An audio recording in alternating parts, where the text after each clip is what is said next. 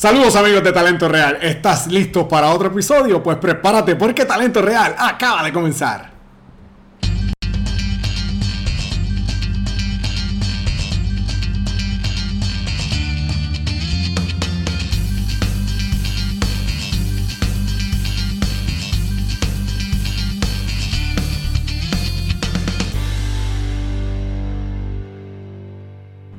Saludos amigos de Talento Real, gracias por estar con nosotros en otro episodio más. Oye, para mí es un honor que estés compartiendo con, conmigo, lo valoro muchísimo, así que gracias por estar ahí.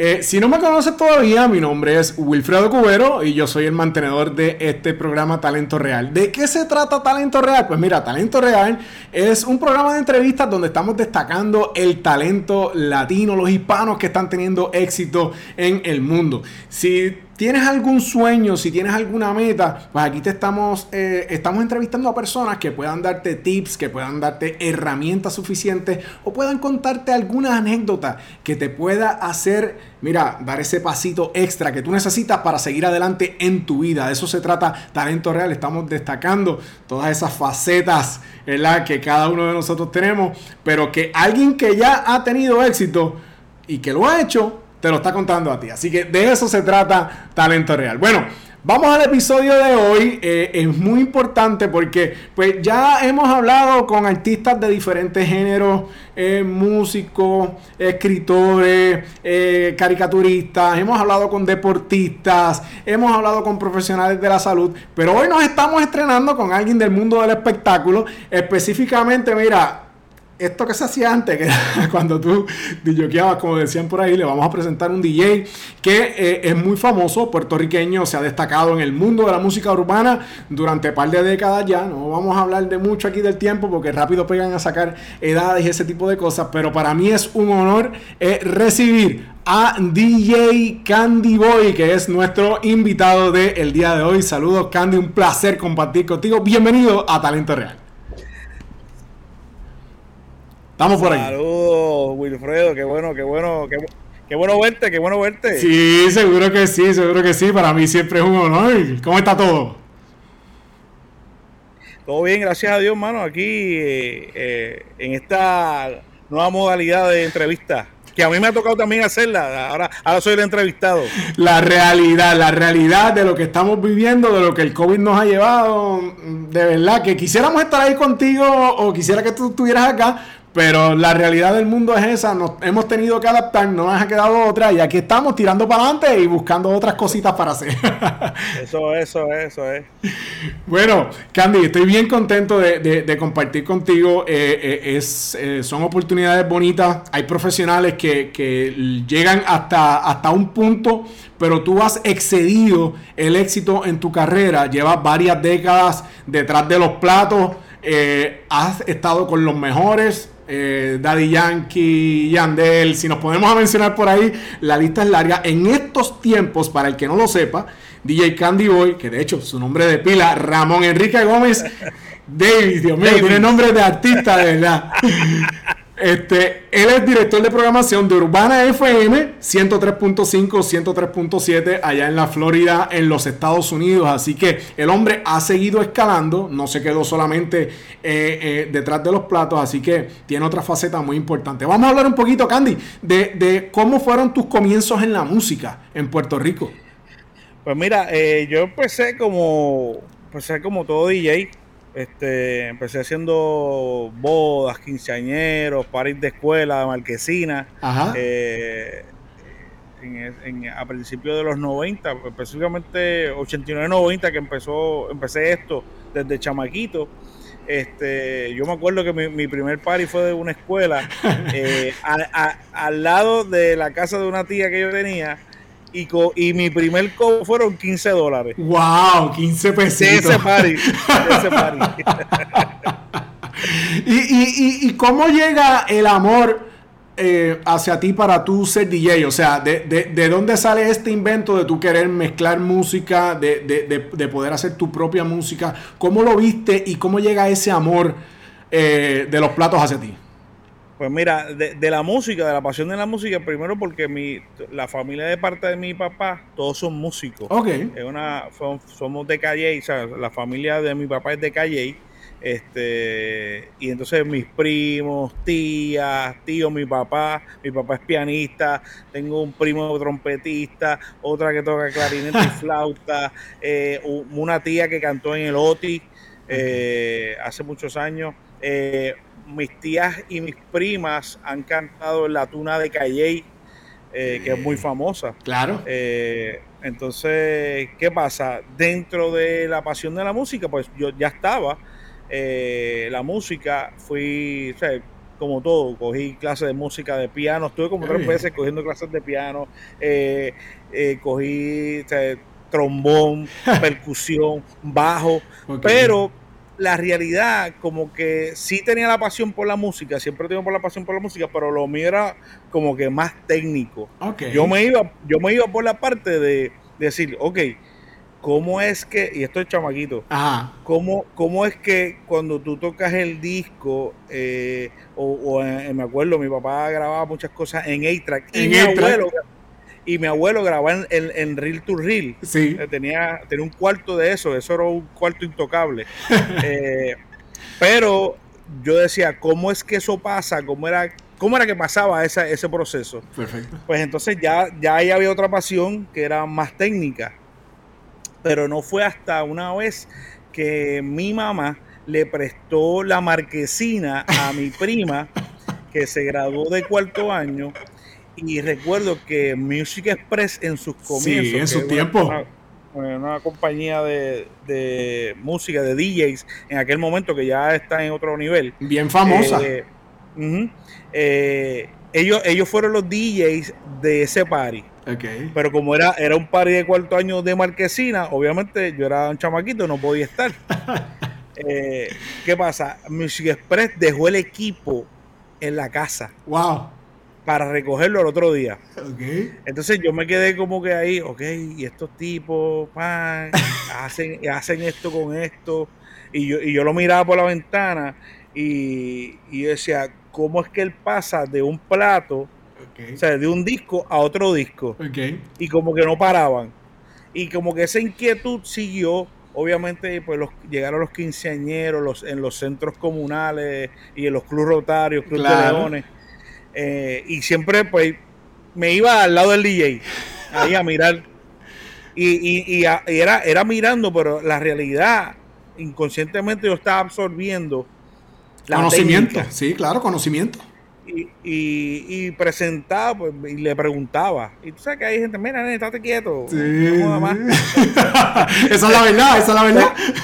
La realidad. Y entonces me, quedé ahí como que, y, miraba, y miraba, y miraba, hasta que, pues, hermano, la realidad, ya tenía, yo tenía que 10 años, creo, que, que le dije a mi mamá, yo quiero comprar un mixer. Wow, pero eras pequeño, ¿viste? era, un niño, un niño. Sí, 10 años.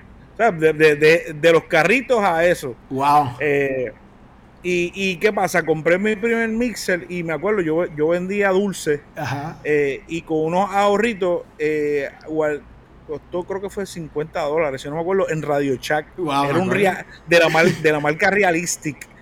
Y, era un mixer ahí de cuatro canales. Bueno, la cuestión fue que lo compramos, ahí seguí. Eh, eh, yo empecé a comprar eh, discos, mis papás se divorciaron, el equipo de mi papá se quedó, o sea, el, componente, como se llamaba antes. Sí. y lo la, gente no sabe, la, gente no sabe por qué se llama componente y, era, y es porque son componentes. Son componentes. el tuner, el, disco, la casetera, el ecualizador. Pues nada, empezó por ahí, empecé a comprar el disco, la pasión por la música, empecé a escuchar mucha música, escuchaba de todo.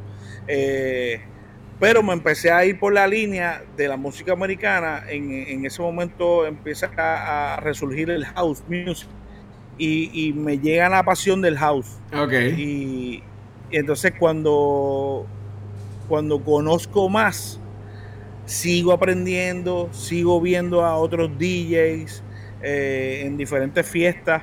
Claro. Y cuando se me da la, primera oportunidad, que fue la que te dije, la, la, la, esta, la esta de party de escuela, de por 15 dólares. Y, cuando yo vi que la gente como que bailaba y, vacilaba con lo que yo hacía, yo dije, esto está interesante. Y la, cuestión fue que, que, seguí en el crecimiento, eh, lavando carros, que sin periódico. Buscándotela. buscándomela. Claro. Chamaco, obviamente, y ya empiezan los paris de escuela, de mi escuela, de mi clase de, o de otras clases, pero dentro de la escuela. Entonces yo era, el, yo era el chamaco que me gustaba salir del, salón para ayudar a cualquier actividad, si era de Kindle, si era de sexto, que fuese, que estuviese, ah, dale, yo voy, yo pongo la música, hago revolú. Con el equipo de la escuela. Claro, qué bien, qué bien. Y mano, y la realidad, ahí cuando ya, ya lo vi con, como que con, con más con más seriedad en ese tiempo. Ya tenía un, ya había equipo más profesional, ya seguí comprando, seguí ahorrando. Pero sí, sí, la pasión por la música, yo era un freak, yo era un freak de la música. O sea, digo, soy un freak de la música. Eh, yo me acuerdo, iba, había, estaba Casa de los Tapes. Casa de los Tapes, claro. Eh, la gran discoteca, había una, ¿cómo era que se llamaba? En Bayamón eh, Disco Music Center, que, yo me iba y compraba Biosonic en Plaza. Ahí ya, ya yo hacía un tour y Downtown Record en San Juan. Yo, yo hacía un tour buscando música y comprando, comprando música, comprando disco, comprando ya acetato. A la, a, la edad de 16 años, eh, ahí fue mi primera contratación, no, mentira, 16, 17 años, 17 años. 17 años, después de hacer muchos paris de escuela, muchas bodas, muchos quinceañeros, eh, paris de marquesina. Eh, me, a los 17 años me contratan para una discoteca. Wow, mira qué bien. Todavía siendo menor de edad, todavía siendo menor de edad una discoteca. Todavía siendo menor de edad. Entonces yo entré por un, por un un vecino y una vecina. La vecina era gerente y el, y el, y, el, otro vecino era, era el head DJ, era DJ Meléndez. Y yo entré a ser el, eh, ¿cómo se llama? El lineman, el que controlaba las luces para él, porque todavía no me daban break de, tocar. y yo me y yo me iba con él y yo lo hacía primeramente, el, el que me pagaba era él, no era la discoteca. Okay. Cuando la discoteca, cuando la discoteca descubre que, yo tenía que decir, cuando cumplí los 18, me contrata la discoteca. Qué bien. Y entonces seguí siendo lineman y haciendo mis paris en la calle. Entonces, para ese tiempo, pues ya me dieron la oportunidad de ser DJ. El dueño de la discoteca me dice, ¿sabes qué? Esta es tu gran oportunidad. Era, era, era un italiano americano, italoamericano, eh, Stanley Pasafaro, que era un duro en las discotecas de Puerto Rico, okay. eh, Stargate, Egipto, you name it. Era un visionario en el mundo del entretenimiento de, las discotecas. Y, y, era un party escuela dentro de la discoteca. Wow. Pero el tipo se me quedó parado en la puerta mirando a ver cómo yo trabajaba. A ver cuál era tu gestión, claro. óyeme, Wilfredo, mi mano así. Temblando. Me temblaba y entonces trataba de poner la aguja. De poner la aguja eh, eh, y, te, brincaba, te brincaba, te brincaba. Y, con la, y con la otra mano. entonces, y, él me decía, tranquilo, tranquilo. Porque, óyeme, era un conocedor. Me decía, tranquilo, tranquilo, nene dulce. Tranquilo, que tú vas a, estar, va a estar todo bien. Y yo, ya cuando pasaron como que los cinco minutos después y él se quedó en el, en el, marco de la puerta de la cabina mirando. Ok. Y yo dije, wow, qué cosa más loca. Sí. Eh, y cuando de momento, ¡pap! Ahí me, me, me, dio esa gran oportunidad y me dijo, vas a ser DJ también. Wow, mira para allá, qué bien. para que tú veas que uno tiene que saber esperar su tiempo, esperar su turno, pero hay que construir, hay que recorrer un camino antes de tú poder llegar a donde tú quieres. Y esas son oportunidades bonitas, porque mira lo mucho que tú valoras ese momento en tu vida, que fue hace tantos años, pero ahí fue donde comenzó tu carrera oficialmente, entonces.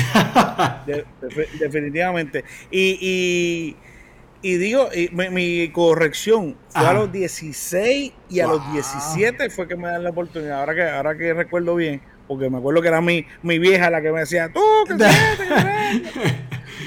Pero yo decía, tranquila, que vamos a hacer dinero. Qué bien, que tú sabes que yo, yo recuerdo con mucho cariño los MK2, los Technics MK2, que eran los platos oficiales de que si tú eras un duro. Todavía. Eh, ah, todavía. Todavía. Ok, porque yo, yo veo, o sea, yo en mis tiempos cuando jovencito también fui DJ, pero marque, este, party de marquesina y ese tipo de cosas. Este, y vi el proceso de evolución de cómo cambió esto de los MK2 a los CD y ese tipo de cosas. Y veo que los DJs hoy día usan otro tipo de, de, aditamento, pero no sabía que los MK2 eh, eh, existían. Continúan. Continúan. ¿Tú sabes por qué? Digo, hubo un tiempo que el, la pasta, el disco. Ajá, sí, eh, desapareció. Me, mermó, desapareció de cierta manera, pero para el fanático continuaron haciendo, o sea, ah, siguen haciendo álbumes eh, de, pues, de, los discos. pero ¿qué pasa? Con ese, con esa ¿cómo se llama? Con esa necesidad de que la gente todavía necesitaba sentir ese vinil. Sí, sí. Eh, obviamente llegaron los CD. O sea, yo, yo viví todo esa, eh, igual ese, ese cambio de, disco a CD eh, y de CD a, MP3. y, a todos los software que han salido. ¿Qué pasa? Cerato, que es uno de, la, de los de los sistemas que hay ahora mismo, que son es como el estándar mundial del DJ pues hizo un, hizo un hizo un box, eh, hizo un, como un software. El, software lo llevó a otro nivel. Con, un device hizo que, el disco, mandándole un tono, una señal, pues siendo el disco corriendo, pues eh, el, el, software leyera el, el, el, wave, el audio del MP3 y tú sentir pues el, feeling de tener el disco y, de poder tocarlo y de que sonara digital análogo. Claro. Y mano, la realidad esto ha sido una bendición. Volvieron los discos, ahora continúan muchas compañías, muchas, muchas disqueras que se encargan de, de, crear todavía el 12 pulgadas, la versión del DJ que tiene la capela, que tiene un instrumental, que tiene un long version, un, extended version. Y ha sido interesante, la realidad, ha, sido interesante lo que ha pasado con la tecnología, pero dentro de, la, dentro de esta carrera, dentro de esa discoteca, llega, digo, me cambié de discoteca y llega la oportunidad de hacer otra cosa. Ok, ¿y qué es esa otra cosa? Soy el head DJ de la discoteca, soy el jefe de los DJs. Entonces, llegó una vez, la discoteca estaba tan y tan y tan pegada, que era lo que era el Frank Saucer en Isla Verde, eh, que, se llamó en aquel momento Reggae Roots Café. Eh, en esa, la discoteca estaba tan llena, una vez llegó DJ Negro. Válgame. Eh, Dinero, que los que conocen, pues, de los precursores con Vico sí. Eh, los Dinois, en el momento del underground, pues él estaba, él estaba en el Dinois 4 y él me lleva música de sus discos, de su CD a la discoteca. Y, él, y yo lo en contacto con la, con la dueña, que era la misma que me dio la oportunidad en la otra discoteca, eh, que era gerente en aquel momento y se convirtió dueña de esta discoteca y me, y me, me dice, yo quiero hacer un concierto aquí. Wow. Quiero grabarlo, quiero hacer un live. Y yo le dije, hermano, vamos a hacerlo, vamos a trabajarlo, yo tengo en contacto, hacemos la noche, a ver cómo va, porque yo cerraba la noche con Underground. Ok. Que en ese momento, eh, eh, eh, en la época de los 90, eso creció este, como la espuma, pero se mantenía como que encajonado en ciertos lugares, teniendo mucho éxito, pero... no había televisión. Claro, no había, espacio, no, no, no, había espacio para ellos en ese momento. Entonces ellos crecieron y se desarrollaron en su mundo, en una subcultura, pero lo hicieron de una manera tan sólida que mira lo que se convirtió hoy día. Pero sígueme contando de cómo, cómo DJ Nelson es quien, quien, quien, este DJ Negro, perdón. DJ Negro. DJ Negro influye en tu carrera y, y, y, cómo cambia todo esto. Pues mira, entonces en ese momento era 1992, 93. Cuando él me da, me dice eso, hacemos el disco live, hacemos la, toda la cuestión, se dio la oportunidad de hacer el party en la discoteca con los artistas, yo lo grabé y él me dice, coño, tú sabes de esto, que sí esto. Me dice, ¿por, qué no pasas por mi estudio? Ok, mira para allá. Y, yo de Bayamón iba de Bayamón a Carolina al estudio de él, que era en la marquesina. Él tenía un garaje en la, en la, casa y la marquesina era, era el estudio de Dinois. ¿Qué pasa? Y ahí empiezo a conocer a todos los artistas que llegaban, o sea, de mi misma edad, chamacos de 17, 18, 19 años, que llegaban a grabar con dinero, y dinero los escuchaba, dale, graba este ahí. Y yo lo que me dedicaba era a grabar, y a grabar, a grabar, Ahí sale el Dinois 5. En el Dinois 5 yo vi la cosa que iba como que más, ¿sabes? como que más en serio. Ya yo estaba como que en la industria ahí, ya yo estaba ahí, entonces ya yo grababa las voces, se las enviaba a DJ Nelson, que era el que hacía los ritmos para Dinois. yo grababa las voces y DJ Nelson hacía los ritmos. Qué bien. Entonces yo en la casa de negro y Nelson en su casa, en su estudio de Flow Music, eh, y era, era ese pase mi sin de hacer cosas y sin internet, si, o sea, no había, era, eh, se grababa en un formato digital, en un DAT. En un DAT de ahí se pasaba a donde él, él allá. Bueno, era un proceso, era un proceso, y era en cinta que se grababa las voces, eran ocho canales, una Tascam de 88, de ocho canales, que un canal, un canal se ocupaba para la pista base y los otros siete eran para las voces.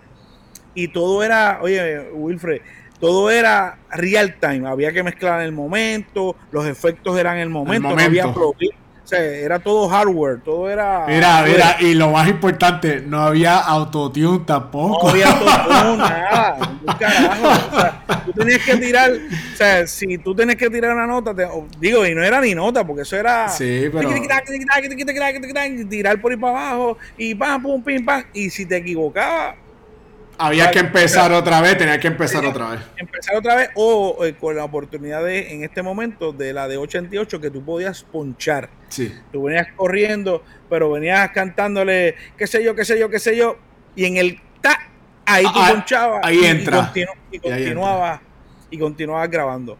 Era un proceso bien, bien entretenido tediosa a la misma vez. A no todo el mundo le gustaba grabar voces. De muchas horas, de muchas horas, porque tenías que, si, si eran tres voces, tienes que hacer tres veces lo mismo, exactamente lo mismo. Y eso consume un tiempo bien grande.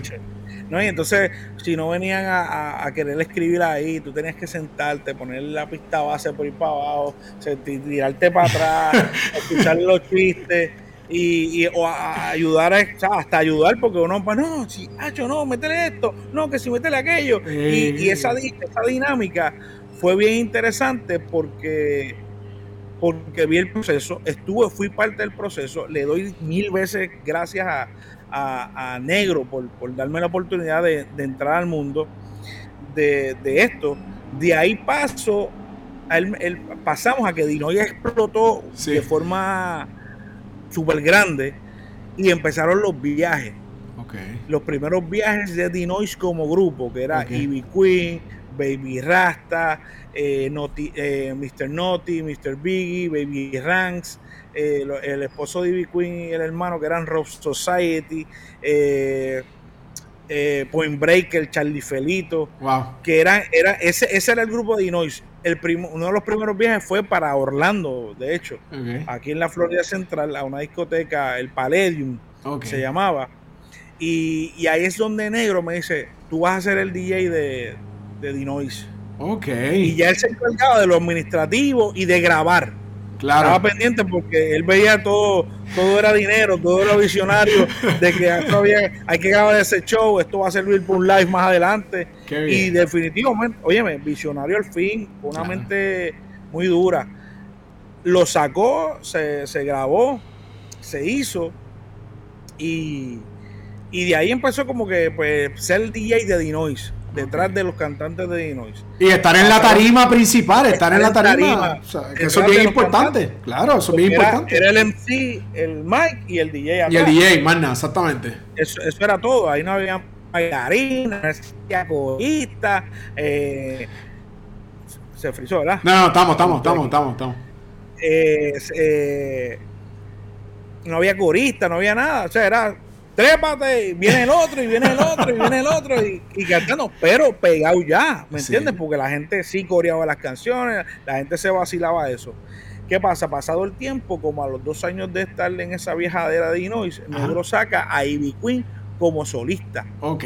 Y entra, y entra el sello disquero de Sony. Ya, ya estaba comenzando a sonar los radio version en la radio. Ya había Sí. apoyo de la radio, habían programas especializados. Estaba Coyote, me acuerdo, en I-96, Rap and Ray 96, que era Coyote y Litalí. Wow. Era, eran ellos dos. Estaba el Candyman en, en- que lo convirtieron eh, lo que es eh, lo que es la 94 hoy día, eh, que antes fue Cosmos 94. Como 94. Ajá. En, la- en la misma frecuencia, ahí el primer, el, el primer programa en cadena de Puerto Rico, eh, fuera de Coyote, que era, estaba en, en I-96, que no tenía cadena, creció esta cadena que era Cosmos 94, que vino de Mayagüez. De Mayagüez. Y, era 94.1 y 94.7. punto 7, que para que sepa que es la única frecuencia que está en el mismo cuadrante, Ey. que es un clic, es 94.7, 94.1. Eh, pues se convierte en, en- en darle la oportunidad a Ra- Radio Ilegal, que era el programa que estaba. Lo recuerdo. Eh, fue un tiempo Candyman, eh, después otro eh, tiempo fue Catboy. Eh, y mano, y ahí toda esta evolución se vivió. Ivy Queen como solista. Yo viajé con Ivy Queen para acá por Orlando, por diferentes fiestas patronales de Puerto Rico. Viajamos a Santo Domingo. Eh, eh, Santo Domingo le dio mucho, o sea, eh, mucha oportunidad al género urbano, underground en aquel momento, que le decían los playeros Sí, me acuerdo. Sí. le decían los playeros en Santo Domingo porque lo que llegaba era música de DJ Playero, De DJ era la competencia de Dinois. Pero todo el que cantaba eh, le decían, ah, tú eres de los playeros. Ok, ok, No te decían que si era de Dinois, que si era. no, tú eres de los playeros. Y mano, viví esa, esa oportunidad de, de llevar el género, crecer el género, ya siendo. Pero ¿qué pasa? Yo maximizaba mi oportunidad ¿Cómo? ¿Cómo lo hacías? porque yo veía que el movimiento estaba y se la daban como que al, al, al, al artista, pero yo decía, pero la parte de uno también es importante, Claro. porque yo, yo, yo soy el one man band. Claro, tú eres que lo haces todo. Y estaba ahí, si esto, pum, le quitaba, le ponía, montaba el rondado, mira, vamos a hacer esto, vamos aquí, vamos para allá. ¿Qué pasa? Ya me metí también, cogí el micrófono, yo le decía al tipo, ponme un micrófono, Ok. ponme un micrófono a mí también, que yo no era coreal, pero era, era, era ser el Hyman. Claro. Era, ¡eh, tú! ¡eh! ¡Mano arriba! O sea, era Sí. animar detrás de, del artista El complemento que estaba haciendo el MC en esos momentos. En ese momento. Sí. ¿Qué pasa? Y siendo DJ, pues yo le vi más a la, a la actuación, Ajá. le vi más oportunidad. Estuve con Ivy Queen, estuve con eh, Memo y Vale, recuerdo. Estuve con, se me dio la oportunidad con Noti, Solo, Baby Rasty Gringo. O sea, viajé con, con varios artistas de ese componente de, de Dinois que se fue rompiendo. Cada cual pues fue tomando su rumbo Su rumbo, claro, y, su camino. y querían hacer, ya, ya estaban empezando producciones, y estoy adelantando en el tiempo, eh, producciones como solista. eh, y pues, tú sabes, todo el mundo empezó a, a buscar su esquina Claro. y ya había una oportunidad, ya Sony había entrado con negro, le había dado oportunidad que una multinacional tuviese la oportunidad de que el underground pasara a ser un género Sí, o algo, comer- algo comercial. Eso fue un paso grande, porque no todos los días tú consigues que, que- que un nombre tan poderoso en, en- en- en ese ámbito, en el ámbito de la música, pues diga, vamos a arrancar con este movimiento. Eso no es fácil. ¿No? Y estaban los, ¿sabes? Ahí estaban duros, ahí estaba Tuti Bow, ahí estaba este José Gasmey, Sí. estaba, con- sí, creo que era José Gasmey era presidente o vicepresidente, no recuerdo bien. eh, O sea, él era presidente en de Sony. Rico. Él era presidente de Sony en Puerto Rico, claro. Y, y fue, hermano, la, la- esa oportunidad, ver billboards, cuando los billboards empezaron a salir en Puerto Rico, a, a, a- a pantallarse por toda la calle, ver como que Ivy Queen, eh, Dinois Live. Entonces, un ejemplo, yo miraba eso y decía, yo me acuerdo, Dinois Live, yo lo hice para negro, ese disco yo lo hice en 24 horas ¡Wow! Porque eh, había que entregar un disco que él, obviamente en su cartera él tenía que entregar un disco y no había para, vamos, vamos a hacer el live, pero que su visión de tiempos atrás de grabar cosas le rindió fruto en ese momento. Le rindió frutos más para adelante. Claro. Entonces empezamos a, tomar, pero se nos escapó algo. ¿Qué? Y yo le decía, negro, esto es un live, pero no soy yo el público. Ah, ok. Y fue un factor, le decía, anda para el carajo. ¿Qué hacemos? Y yo le dije, bueno, vamos a meter, porque sí se oía, pero o como no habían unos micrófonos para el público, se oía bien lejos y no se oía la euforia. Pues vamos a meternos todos en, la cabina y, vamos a empezar a gritar. ¡Eh, eh, eh! Y aparte de eso, yo, y esto es algo, lo, tienes tú como primicia, esto nunca se ha sabido en la vida. Cuéntame, cuéntame. El, el que tiene el Dinois Live de Baby Rasty Gringo, el Dinois Live 2 de, de Live de Dinois, Ajá. que me acuerdo de esa New Prophecy de Baby Rasty Gringo, que era live, y Dinois Live 2, el público era grabado, era grabado. nosotros y ampliado. Yo me acuerdo que había salido romances, eh, romances, este, el disco de Luis Miguel. Luis Miguel, sí. Yo siempre en, los finales de las canciones al principio se oía un público, una audiencia. Y, yo samplié eso. Entonces lo ponía en diferentes tonos, o sea, ah, claro y, lo añadía a la producción para que se escuchara público. Y, bueno, ya saben, el que tienen esos discos los busquen, pues esos son discos, gracias Luis Miguel. Qué bien, pero mira, esa es la realidad de cuando uno está haciendo cosas que necesitan crecer, la creatividad siempre sale a flote y eso es lo que hace la diferencia, porque tú estabas presentando una producción que era en vivo y dónde está la emoción de la gente y la gente que responde. Pues tú lo que hiciste fue que ah, había que resolverlo de alguna manera y, Definitivo. y parieron, parieron el público. y, entonces para que se escuchara más real, pues estábamos nosotros gritando, claro. ¡Viene el, ca O sea, para que se escuchara eh, ahí el feeling. ¿Qué pasa? De las cosas siguieron pasando. Eh, pues obviamente llega la pasión también. Sigo, sigo como DJ, entonces ahí tenía discoteca, esto, lo otro, Dinois, era todo junto, todo a la vez.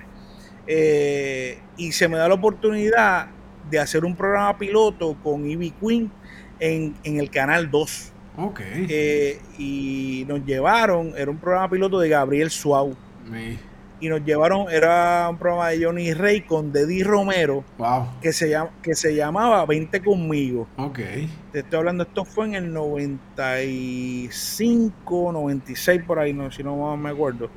Eh, cuando llega eso, pues obviamente yo le tiro las pistas a, Ivy para hacer su show, pero yo empezaba a joder en el ah. medio, ah. acompañando cualquier situación en el momento del show, porque eso era una copia, una copia mal hecha, del programa Single Out de MTV. De MTV lo recuerdo, claro que sí que lo recuerdo.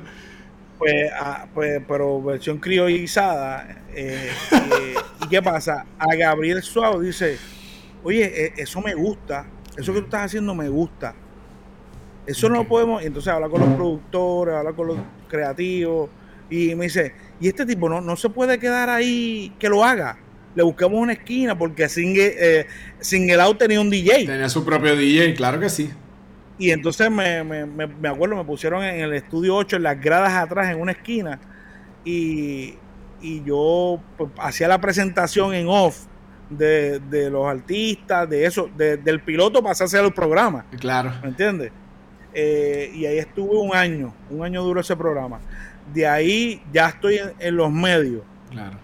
De ahí yo paso también a hacer control en una. En, espérate. Sí. Tengo. Te, está, te está sonando. sí, espérate, todo, ahí.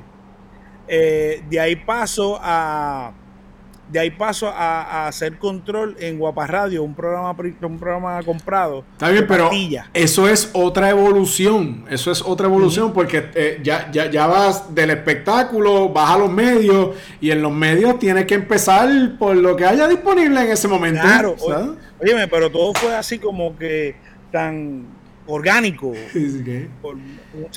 fue como un imán, pan, el imán iba pasando y todo se iba pegando, ¿me entiendes? Y fue bien interesante porque entonces tengo estos vecinos que me dicen, este, mira, tú que eres DJ, tú me puedes hacer, porque yo tengo un programa ahí de pastillas y de cosas de vitaminas en Guapa Radio. Puede ser, y yo le digo, vamos para allá, es lo mismo que pegar con una consola. Pero me acuerdo que era, era M y la consola era de pote. De los potes, que era bien diferente, muchachos, eso era... Y decía, bueno, voy a sentarme aquí a ver qué, cómo, resolvemos esto. Pero nada, puse mis audífonos, esto, y, y, y le decía al tipo, ah, los anuncios aquí, esto va ahora, hay que subir este pote, hay que, aquel va a hablar, este se va a callar. Y fue bien interesante porque eso me fue llevando a, a, enamorarme más de eso. Okay. Y, dentro de estar ahí estuve nada, estuve bien poco, como seis meses o menos, diría yo. Pero yo dije, yo, quiero hacer eso. Yo, quiero estar en radio, yo quiero hablar por radio. Y yo, de chamaco, yo lo hacía, yo me grababa y hacía pendejadas, ¿me entiendes? y los paris, yo me acuerdo, sí, el dueño de un Datsun 210 tiene que moverlo, ¿me entiendes? Ya tú hablabas, lo animabas, mira, están invitados todos a, la comida, o vamos a bailar, o lo que uno se inventara. Claro. O sea, y, te inconscientemente ya tú creabas la improvisación. Sí, sí, sí, porque hablar en radio no es fácil, es un compromiso en grande. Si estás haciendo radio en vivo, más aún todavía porque tú tienes la responsabilidad de estar frente a un micrófono y hay que crear y tienes que tener la habilidad de seguir desarrollando temas, claro. Claro, y entonces en esa oportunidad digo, bueno, yo, yo, yo quiero ser locutor, yo, yo quiero estar en esta cuestión, ya era conocedor de la música, mucha música, toda la música que me pasaba por las manos, por los paris, pues ya tú sabías. O sea, tú eres un DJ, conoces la música, conoces, y más yo que era fanático de ver que, o sea, yo me preocupaba, ah, quién, quién escribió, quién, dónde se grabó, o sea, era como que buscar ese crédito y ver más allá, pues porque tenía familiares músicos. Entonces, eh, se me da la oportunidad en radio. No, mentira. Hago, estaban buscando para la Mega en San Juan. Y, yo me acuerdo, yo tuve la oportunidad que en paz descanse conocer a Billy Forquet. Porque yo había hecho un disco en el 96, en octubre 26 de 96 eh, propio que se llama Illusion. Y yo como productor y, eh, trabajé con varios artistas ahí. Y tuve la oportunidad de que Billy For Kid me dirigiera el video junto a Luigi Berrío. Mira qué bien. Eh, en el 97-98 están buscando locutores para la Mega. Entonces yo voy, yo preparé mi demo. Qué bien. Y, yo pues, entonces yo fui astuto porque ya yo tenía equipos y qué sé yo. Ay, tú sabías cómo producirlo, claro. Tú, grabé, grabé los jingles y los sweepers de la Mega. Ajá. De, del ¿sabes? cuando la Mega era o sea, ser un, ser un Mega DJ era, eran dos cosas o, ser, o ser un Kaku DJ de Kaku 105 o, un Mega DJ ser un Mega DJ, claro que sí era como que lo que tú dices, mano, te ranquea, pues viene, viene la jevita, viene. Porque esa es la mentalidad que uno tiene el chamaco. Sí, sí, sí. Eh, y hago el, hago el, hecho, lo preparé, me acuerdo. Y se lo llevo, a, saco cita, hablo con Billy, no, pasa por allá. Eh, Billy era como que creativo y productor de, los de un programa, Mega Chat. Este pero Raymond Torres era el, programador. El programador en ese momento. Y me lo, en ese momento. Y me lo presentan, le llevo mi demo en cassette. Y yo le digo, yo puedo, o sea, tengo mi demo. Y él lo coge, me lo presenta en el lobby, eh, la recepción. Y yo puedo pasar, yo quería pasar para ver la reacción. Sí, pero eso... Como, que no me dejaron pasar. Ellos se metieron para allá, ellos allá. y yo, y yo dije, pues me quedé ahí esperando. Esperando cuando salí, yo vi la cara que no era como que de, como que muy alentadora. Ok. Y, y Raymond Torres me dice, es que tú suenas como a la X. Ay, Dios mío. qué mal, qué mal, qué mal. Yo, dije, ya. No, y no era ni la X, era X100. X100 en aquel momento, lo recuerdo. En aquel momento, que era, era, una, era una emisora regional de Bayamón. Sí. que, o sea, transmitía las fiestas patronales de Bayamón, imagínate. Y yo decía, ah, yo por especial, tengo muchos amigos ahí. Este, pero en aquel momento, eh, en aquel momento era como que, ah, ya, bueno, yo quería hacer un mega DJ. Tú sabes que la fue como frustrante en ese momento. Y dije, no voy a escuchar la mega más. Wow, boicot totalmente, boicot mental y boicot personal. Sí, frustración. frustración. Yo dije, hacho, no, esto para el carajo, esta mierda, yo no quiero, o sea, yo no quiero ser parte. Mira, para que tú veas lo que, lo que puede producir un, no en aquel momento. Este, pasó el tiempo, yo em, conocí a Joel Rivera, chiquitota. chiquitota, claro. Eh, eh, y él era productor del Basilón, creo que se llama el Basilón con, con Raymond, sí, era el Basilón con Raymond, ah, con Raymond Arrieta y Eric Balcour, en, eh, en Cosmos 94. Ahí yo empecé a hacer, a hacer jingle con él. Porque ya bregaba con la música y las grabaciones. Entonces cuando se me da esa oportunidad, eh, conozco más de la radio, conozco ya la otra otra vuelta más profesional, eh, equipos mucho más duros. Y una dinámica y, una dinámica completamente diferente porque eh, Raymond Balcour, Raymond con Eric Balcour lo que hacían era otra cosa, y ellos fueron bien exitosos. Era un programa. Era un, talk, show. Era un talk show. Entonces, pero yo, eso me acuerda de los talk shows que yo escuchaba, que mi papá escuchaba de cadena QS con el Gangster y, Gangster y Funky Joe, Gangster y, y, también eh, Gangster y. Ay, se me fue el nombre de este, de. Era Munchado, ¿no? Ah, Munchado, Munchado, Munchado, Munchado, sí. Munchado. en cadena QS. Eh, y siempre yo sabía que ya había una dinámica, pero ya verlo, ya yo estando. Es otra cosa. Ya era, era otra cosa. otra cosa completamente. Y entonces nace, de ese tiempo, pues ya no, no hice más cosas con ellos, seguí como DJ, discotecas, esto, lo otro, artista. Eh, pero seguía la pasión de decir, yo quiero seguir, yo quiero entrar. Se me da la oportunidad, nace Mix 107.7 y se me da la oportunidad de hacer un programa los jueves que se llamaba Hasta Abajo. Ok. Y de ahí yo hago el programa, radio, ya yo estoy en el control, yo llevo el control, estuvimos como un año con el programa. De ahí paso a hacer ese programa también a televisión. Qué bien. Y hacerlo con entrevistas. Estaba, había un programa hace mucho antes de eso que se llama In Your Face. In Your Face se cae. Estoy yo los lunes a las 10 de la noche por el canal 24 Telenet, que era el canal, el canal 24 era el canal de las carreras de caballos. qué bien, qué bien. Si tú supieras que, que, que, en Mix 107, ahí hay un, ahí está el canal de televisión, que no me acuerdo que el 18 exactamente, yo me acuerdo que había unos chamacos, hello, hello, pegado y pico, nunca se Oye, eh, eh, el, el, Flaco Figueroa. El Flaco Figueroa, Flaco Figueroa. El Flaco Figueroa, Flaco Figueroa, que fue uno de los precursores de hacer el, el primer MTV de Puerto Rico, fue el Flaco Figueroa. Sí, no, y los videos que, hacía, claro. Eh, pegado y pico, que tú pedías, llamabas. Llamabas, claro, claro. Él lo hacía con este ay, ¿cómo se llama? Se, fue el nombre. Big, Big Daddy Joaquín. Ok. Big Daddy Joaquín, que era el que otro que hacía ese programa, Rap and Ray, eh, eh, eh, Viernes de Rap, me acuerdo que lo hacía desde, desde un sitio en vivo. Pero, y, el flaco que continúa haciendo videos, vive acá en la Florida también, gran amigo este y, talentoso. Sí, sí. Por muchos y También empezó como, empezó como DJ, empezó, hizo, montó todas las emisoras cristianas de Puerto Rico.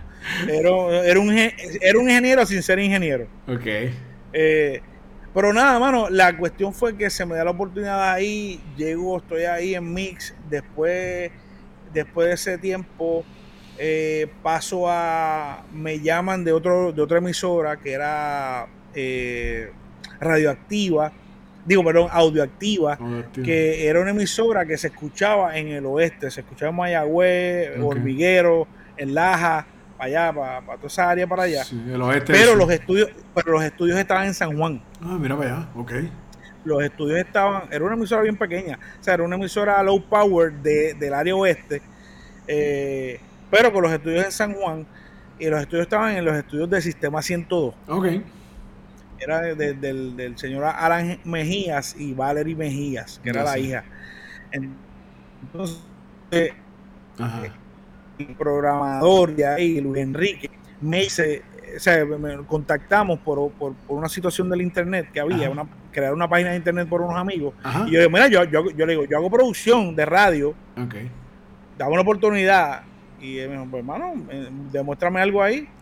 Le hice, le hice sweeper, le hice promo, y el tipo me dijo, no, me gusta, contratado, así de una. De boca, ya llegaste y aquí te quedaste. Y ahí, y ahí se me da la oportunidad de hacer el, el countdown de la emisora. Eh, cuando hago el countdown de la emisora y la producción, ahí estuve como por año y medio, dos años. ¿El countdown te refiere al programa que presenta los éxitos de la semana? Los éxitos, los, el conteo, el, conteo de 20 éxitos. Los mejores 20, los mejores 20. Los mejores 20. Se me da esa oportunidad, mano, y, y ahí creamos un montón de cosas. Yo estaba en el género, obviamente llegaban más artistas del género porque me conocían la emisora se pegó bien, bien pegada para el área oeste. ¿Me entiendes?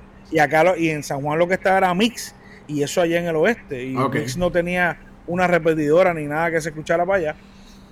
Y entre una cosa y la otra, el, asesor de, la emisora era el ingeniero Félix Bonet. Eh, Félix Bonet se va para el proyecto de Onda 94, que era Cosmos 94, del conglomerado de SBS. Y ahí yo me entero de que van a hacer una, emisora que, iba, que Onda se iba a ir. Ok. Y yo hablo con él y, caigo en el movimiento de la 94. Ok, pero en, aquel momento era Onda 94 y a mí me contratan porque viene este proyecto, porque están buscando locutores, productores, bla, bla, bla, bla, bla. Eh, en, un, en un meeting se estaba buscando el nombre de la emisora. Y tal, como que todo el mundo dio su, su punto de vista. En un brainstorming. Pero yo, exacto, un brainstorming. Yo y tres más éramos como los patitos feos, los nuevos, porque ya, ya en SBS había un grupo. Ok. Ya, estaban como que todo el mundo se había repartido el, el, el, bacalao. Los, los puestos, el bacalao y toda la cuestión. Y dentro de la vuelta nadie encontraba. Y cuando momento, reggaetón 94. Ya, y todo el mundo como, wow, reggaetón 94, sí, el reggaetón está en su apogeo, esto, lo otro. Mucha gente no, pero otros otros de, de, de, ventas decían, no, pero ¿qué es reggaetón? Vender eso es eso, eso significa problema. Y yo les digo, y yo era el que estaba, yo era el tipo de que estaba en la calle, el que estaba con los artistas, el que había estado en los paris y qué sé yo, y la gente, la gente no, claro, no, no, no, no estaba claro en cómo era el, movimiento. Claro. Y cuando yo, mira, esto, es el mejor nombre que hay, esto va a tener éxito, vamos a hacerlo, que sí, qué sé yo, mano, y a la semana nació Reggaeton 94, apagan, apagan Onda, pero ya esto era una compañía más grande, SBS, Puerto Rico, ahí estaba la mega, ahí estaba, donde, no, donde no, donde no, donde no quería, donde no quería, no, no, quería, Z93, bueno, ahí, ahí nació, ahí entonces se me da la oportunidad de hacer locución y estoy eh, los fines de semana, empecé fines de semana de, 7 de la noche a 12 de la medianoche en vivo. El turnito. Sábado y domingo. El turnito difícil que nadie quiere y por el que todo el mundo empieza. Exacto. Después de eso me dicen, puedes seguir haciendo fin de semana, pero te podemos meter para la semana para que hagas full time. Oh, ahí está. Oh. Y yo dije, coño, espérate, esta es la oportunidad. Sí, pero es, de, de, 12 de la medianoche a 5 de la mañana. Ah, María, peor todavía. Sí. Ay, Dios mío. Alguien se fue, alguien se fue y había que llenar el roto, porque esa es la realidad. Y no, no, lo que querían era hacer que la emisora estuviese 24, 24 horas, al aire. Okay, ok. Al aire. Okay. Y yo decía, bueno, pues fin de semana, las noches, eh, pues, vamos, vamos, no, porque había oportunidad de grabar también, pero no se podía, que eran que lo querían en vivo. Y yo dije, bueno, pues, vamos, vamos a tirarnos. Y ya dije, como ya era un tipo que pues trabajaba de noche, ya, ya estaba acostumbrado. Estaba acostumbrado. Allá lo hice. ¿Y qué pasa? Empecé a hacer dinámica. Yo dije, ¿cómo yo levanto? Porque debe haber un público allá afuera. Claro, siempre lo hay para todo, para todo lo hay. Para todo. Y yo decía, mano, yo voy a empezar a inventar cosas y olvídate, que, que, que, explote por donde explote. Y me acuerdo que yo decía que esa era la hora motelera. Ay, ah. Entonces, acuérdate, venía de, de conocía ya el formato talk show, vacilón, esto, lo otro, aquí, allá. Y dije, bueno, me acuerdo, esta es la hora motelera, DJ Candy Boy, papá, pa, no, esto no es 4, 94. O sea, decía lo que tenía que decir. Y entonces cuando llegaban las 3 de la mañana, que era como que la hora más, como que la hora muerta. Como que la hora que decía, ah, rayo, mano Ahí venía y decía, esta es la hora de echar el panty para el lado. Ah, Ay, señor. Y ahí empezaron a hacer cosas, mano. ¿Y qué pasa? La gente empezaba a llamar. Ok, ok. Y dije, mano, hay gente vacilando a, esa, hora. A esa hora. Entonces, y entonces cuando llegaba a las 5 de la mañana, que ya era mi última hora, que venía el morning show, yo decía, bueno, señores, 5 de la mañana, ya pasamos de mi última hora. Esta es la hora de repartir la leche. pero, pero la gente decía, yo decía, eh, me justificaba porque era las 5 de la mañana que los troqueros, los lecheros, los, repartidores, los, repartidores de leche estaban a esa hora en la calle. Repartiendo. Y entonces, que, y, muchos troqueros y me ah, que si esto me estás haciendo reír, que si eh, eso estoy haciendo ahora repartiendo leche.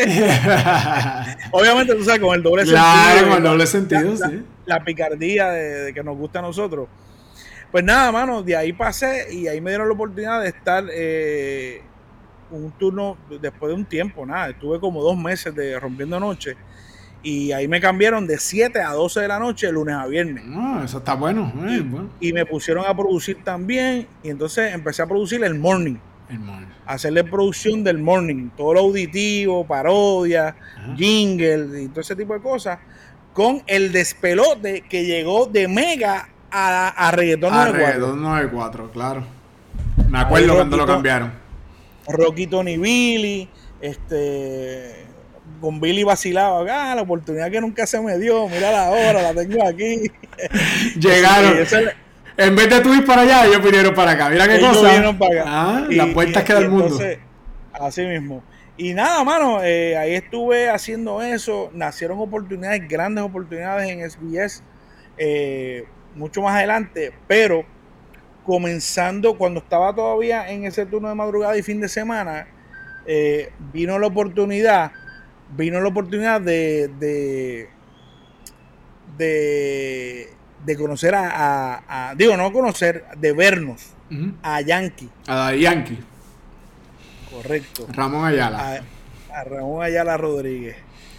Eh, él me tocó, me acuerdo, él estaba grabando unos drops para la Mega.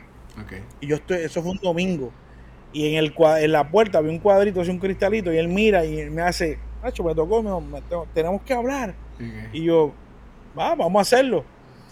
En un momento que se, oye, me dice, ¿qué tú estás haciendo? Y yo le digo, pues papi, aquí con este proyecto que comenzó, que si esto. Y me dice, DJ Urba no te dijo que te necesitaba. Y yo, sí, me lo dijo hace como un año, pero, pero, o sea, yo. Ahí se quedó, ahí se quedó. Ahí se quedó, mejor ahí estaba, él, estaba bien pegado para, para gasolina. Eso fue 2003. Eh, pero bien pegado. O sea, Barrio estaba en su máximo apogeo. Eh, y él me dice, mano, yo te necesito como DJ. Y yo le dije, pero chico, pero yo estoy con esto que es nuevo aquí. Oye, papi, tranquilo, que si vamos a ir a viajar. Yo, y me dice, yo hablo, que sí, qué sé yo, para que, para que tú viajes y tengas tu trabajo aquí. Y mano, él me dice, yo le dije, pero chico, es que yo estoy quitado, yo no estoy haciendo performance de DJ ni nada. Y dice, chico, tú eres un cerro viejo. imagínate que esto, es un par gigante. O sea que Daddy Yankee, Daddy Yankee estaba legislando para terminar de convencerte que tú aceptaras ser su DJ. y exacto. Entonces me dice, llégale a un party que había en San José, en el residencial San José, y, y para para que veas cómo Urba tira el show y, y para que te pase las cosas.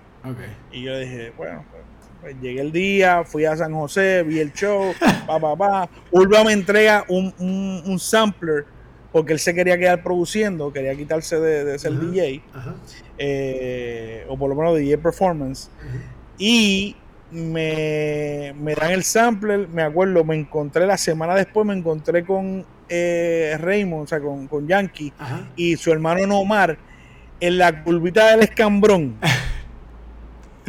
y venía, eh, él venía de Burger King.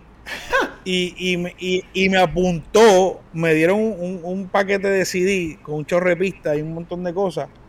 Y me apuntó el rundown de sus canciones en la, en la bolsa de Burger King. Ay, Dios mío, te llevaste la bolsita de Burger King para pa Me llevé la bolsa de Burger King para ver y poner coseteado y me dijo, vamos a ensayar, vamos a ensayar en a tempo. Wow. sí, lo recuerdo. De, ensayo. Un estudio de ensayo bien famoso. Exacto.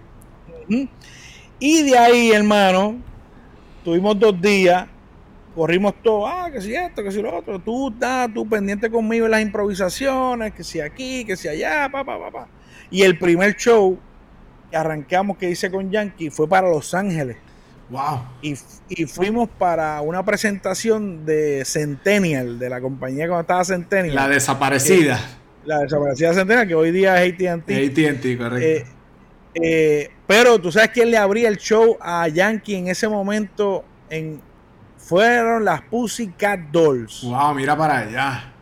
Mira para allá, qué cosa. Bueno, pues ahí la historia larga corta fue que tuvimos muchas oportunidades con Yankee, viajé el mundo. ¿Cuántos años estuviste con Yankee? Diez años. Wow, una década completa. Una, década, completa. en su mejor momento. Eh, digo, y no es que no, no, esté en su mejor momento, pero en el momento de donde Yankee viajaba sí, por sí, todos sí, lados. Sí, lo, lo, lo que pasa es que tú, tú, te estás refiriendo a que él tuvo una evolución bien grande con, con, con la gasolina, cambió lo que fue su carrera y tú entonces disfrutaste esa evolución que lo llevó a que él viajara los países alrededor del mundo que, que, que, que, pudo hacerlo. Y esa evolución, tú fuiste parte de eso, porque él sigue siendo un artista mundialista muy grande, pero ya no viaja como antes. No, exacto. Y, me pude, pude tener esa oportunidad de viajar al mundo, de conocer un montón de países, eh, pero siempre yo sacándole partida a, a que yo podía venderme. Ok el DJ de Yankee. El DJ de Yankee. Un tipo pues que ya hacía radio, que, que hablaba bien. El, Yankee le doy las gracias a, él mil por ciento porque siempre me dio la oportunidad de, de, demostrar, o sea, de representarlo a él como, como DJ. Y me llevaba para todos lados y hacía las conexiones con la gente de la radio y grabando los drops. Y, pues, fui de parte de su entourage cercano. Y mano, cool, mano, de ahí, entre una cosa y la otra, eh, tuve 10 años también en SBS. Eh, llegó un momento en, la cadena ya cuando ya se convirtió en la nueva 94, que dejó de ser reggaetón y se, llamaba la nueva 94. Este, llegó un momento que empezaron a, la, la, economía empezó a fastidiarse en Puerto Rico. Claro. Y empezaron los despidos en toda la industria, televisión, radio, por todos lados. Yo fui parte de eso, o sea, yo, yo, yo trabajé muchos años en GFR Media, en Nuevo Día, y, de la noche a la mañana empezaron los despidos, despido aquí, despido allá. La realidad es que eh, eh, eh, ese embate terrible que tuvieron los medios fue a todas las escalas. Los periódicos, los noticiarios, y es algo que todavía al día de hoy eso sigue pasando y los despidos fueron masivos. Pues yo, yo sobreviví tres tsunamis. tres, tsunamis en, SBS. Donde. Yo sobreviví cuatro. Y en el cuarto se fueron 108 el mismo día. Unas navidades. unas navidades. A mí, a mí se fue mucha gente también, muchos ventas, locutores, eh. productores, de casi 300 y pico, 400 empleados que habían, todos ah, ya habían como, qué sé yo, 160 empleados. Eh que tú tienes que hacer muchas cosas. O sea, tú tenías que correr muchos departamentos y, y, meter para sobrevivir. Claro, la realidad es que cuando todo esto pasa, lo, o sea, cuando estos cambios en la economía drásticos pasan, llegan, caen, los medios de comunicación sufren una cosa bárbara, porque ¿qué es lo primero que recortan? ¿Dónde meten tijeras? En los gastos publicitarios, eso es lo primero que hacen. Claro. Entonces, ay, espérate que esto aquí, ok. Este, eh, pues mano, al cuarto tsunami, a mí me ya, me acuerdo, fue un verano del 2012, donde me dicen, eh, me escribe mi jefe en aquel momento, digo que todavía sigue siendo jefe allí, eh, Roger Gallard, que era el, programador, el hermano de Rocky, y me dice, me, manda un texto, eh, cuando puedas pasar, pasa temprano, si puedes pasar, fue un viernes. Yo me acuerdo, el mediodía, yo estaba pagando el colegio de mis hijos en, Carolina, en Santa Gema, donde ellos estudiaban. Y yo dije, mano, ¿qué, qué será? Y él me dice, no, hablamos acá. Wow, ese hablamos acá. Y, ese hablamos acá, yo empecé a llamar y yo, me dice, y yo, mano, y me, y me dicen, Candy, están votando gente, que sí, qué sé yo. Eh, yo le bueno, a mí, no me, a mí no me ha tocado, le dije, no me han llamado, pero no, que se fueron estos por la mañana aquí, para esto, ah, Y yo, ah, diablo. Cuando yo llego, pues yo llego, ah, me habían citado para las 4 de la tarde, a las 5 de la tarde. Pero yo llegué temprano ese viernes. Yo llegué como a las 2. Y yo dije, déjame, déjame grabar el turno de, fin de semana, tener todo seteado. Yo tenía unas promos, me acuerdo, porque eso, eso fue viernes, jueves. Yo estaba, en, de hecho, estaba en Mayagüez haciendo unas promos de, gasolina con la mega. este, este y, y cuando me yo llego y desesperado, llego arriba antes de la hora y le digo al GM, le digo, Sisto, ¿qué, es lo que hay, mano? ¿Qué, es lo que está pasando? No, deja que llegue Roy para hablar. Y yo le dije, chico, mano, pues está bien. Cuando yo bajo, bajé un momento al, cuarto de voice track, de donde se graban los, turnos, y yo veo que borraron mi turno. Uh, ya tú sabías. ahí fue que yo dije, ok, esto es otra cosa.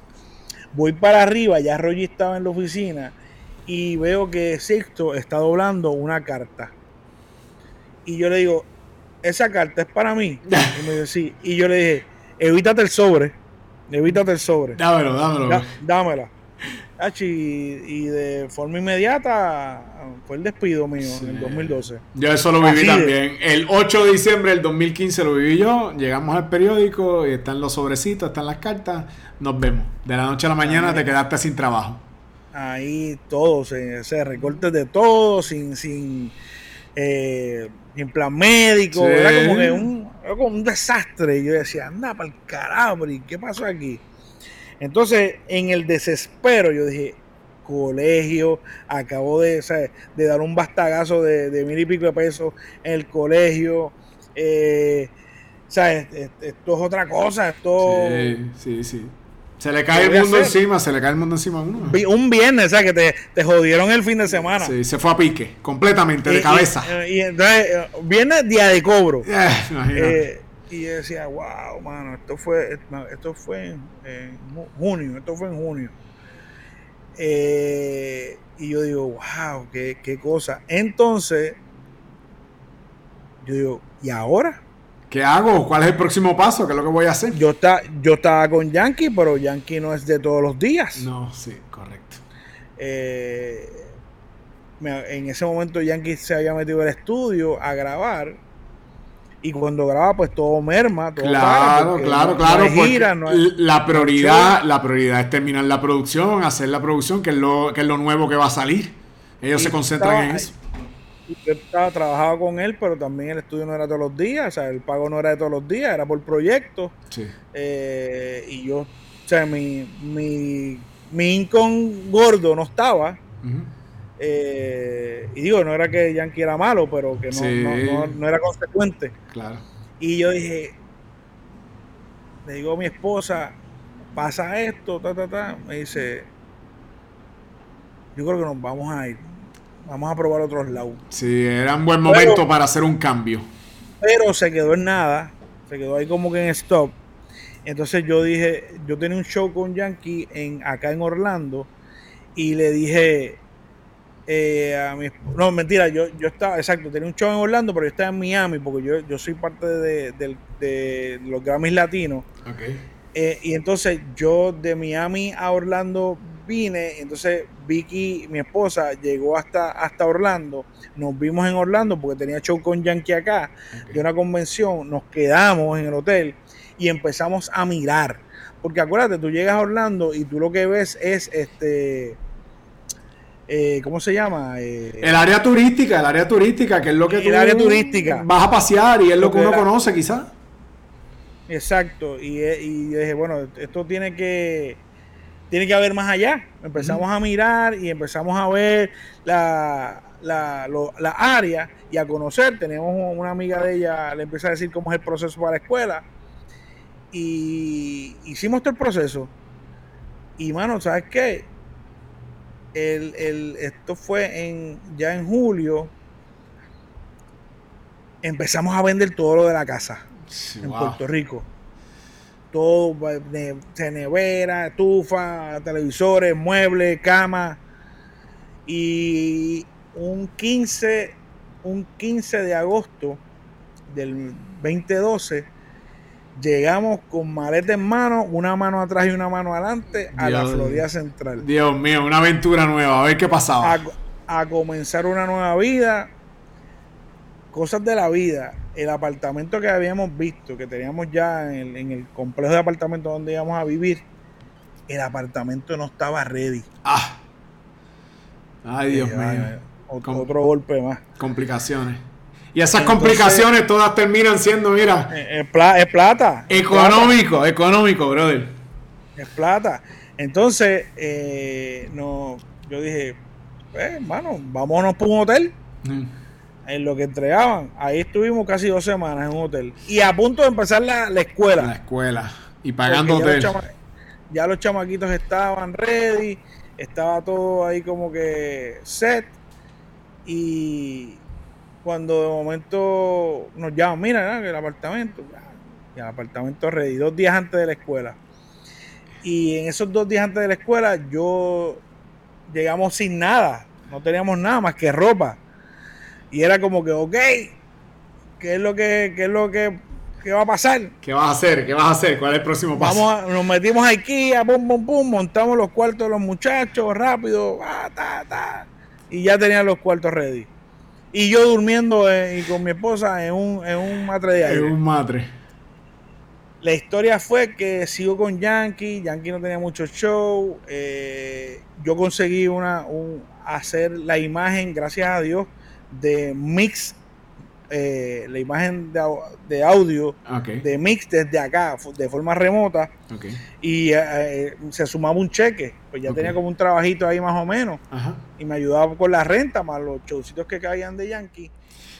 Bueno, Candy, entonces cuéntame, ¿cómo, logras establecerte en el trabajo? ¿Cómo llegas a Urbana entonces? Pues, pues mira, eh, rapidito, eh, llegamos aquí, nos establecimos, trabajé en una emisora que se llama KQ 103, dos años, cierré la emisora, en el 2013 dejo, dejo de trabajar con Yankee, Ajá. eh, entonces en el, 2000, ca- en el 2014 cierra la emisora, me cae Yandel, sigo, empiezo a viajar con Yandel eh, por un tiempo y en el 2015 llega una emisora aquí que se abre que se llama Urbana Urbana. pero era música, música nada más.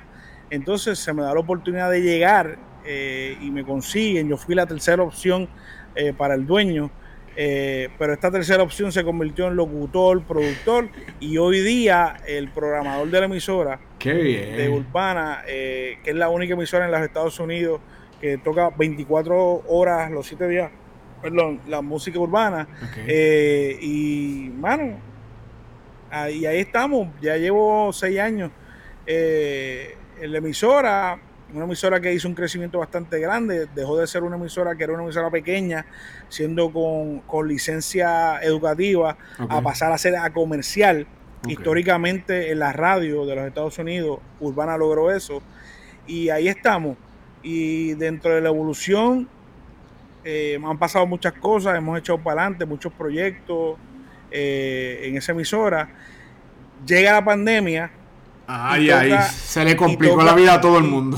Toca reinventarse y dentro de la pandemia me llega una, otra oportunidad eh, de nacer con un canal aquí eh, que se montó, que es Mega TV, Mega TV Orlando, donde ahí pues hago la, la parte de la dirección de producción, pero continúo en Urbana.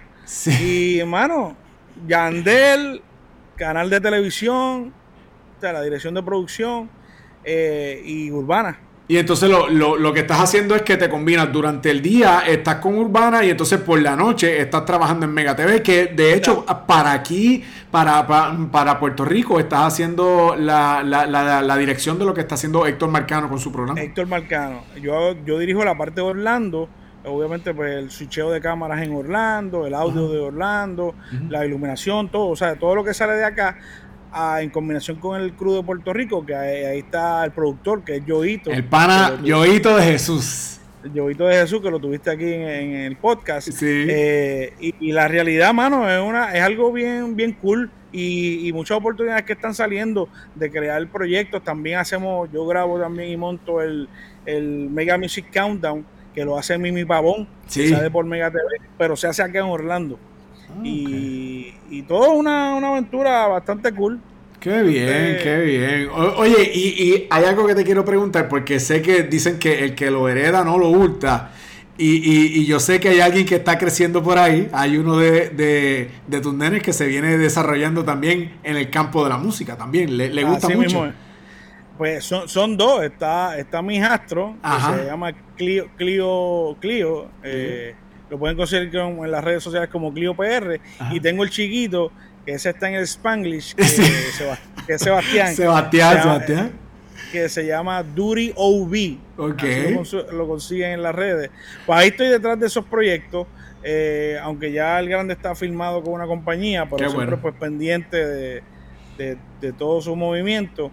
Y del pequeño, pues estamos en, en ese desarrollo, obviamente, pues, porque uno está en la música, pero ese, ese es autodidacta porque ese se graba, se hace todo, él se mezcla, él se promociona, este tipo es un Cuca Gómez de la vida. Qué bien, mira, ven acá, y si hay algún chamaquito que, te está escuchando, te está viendo en estos momentos, tiene ese sueño de estar en esa tarima, como tú lo haces, como lo hiciste desde hace tantos años, además de practicar, ¿qué tiene que hacer alguien que, que sueñe ser DJ, que quiera estar en este mundo del espectáculo?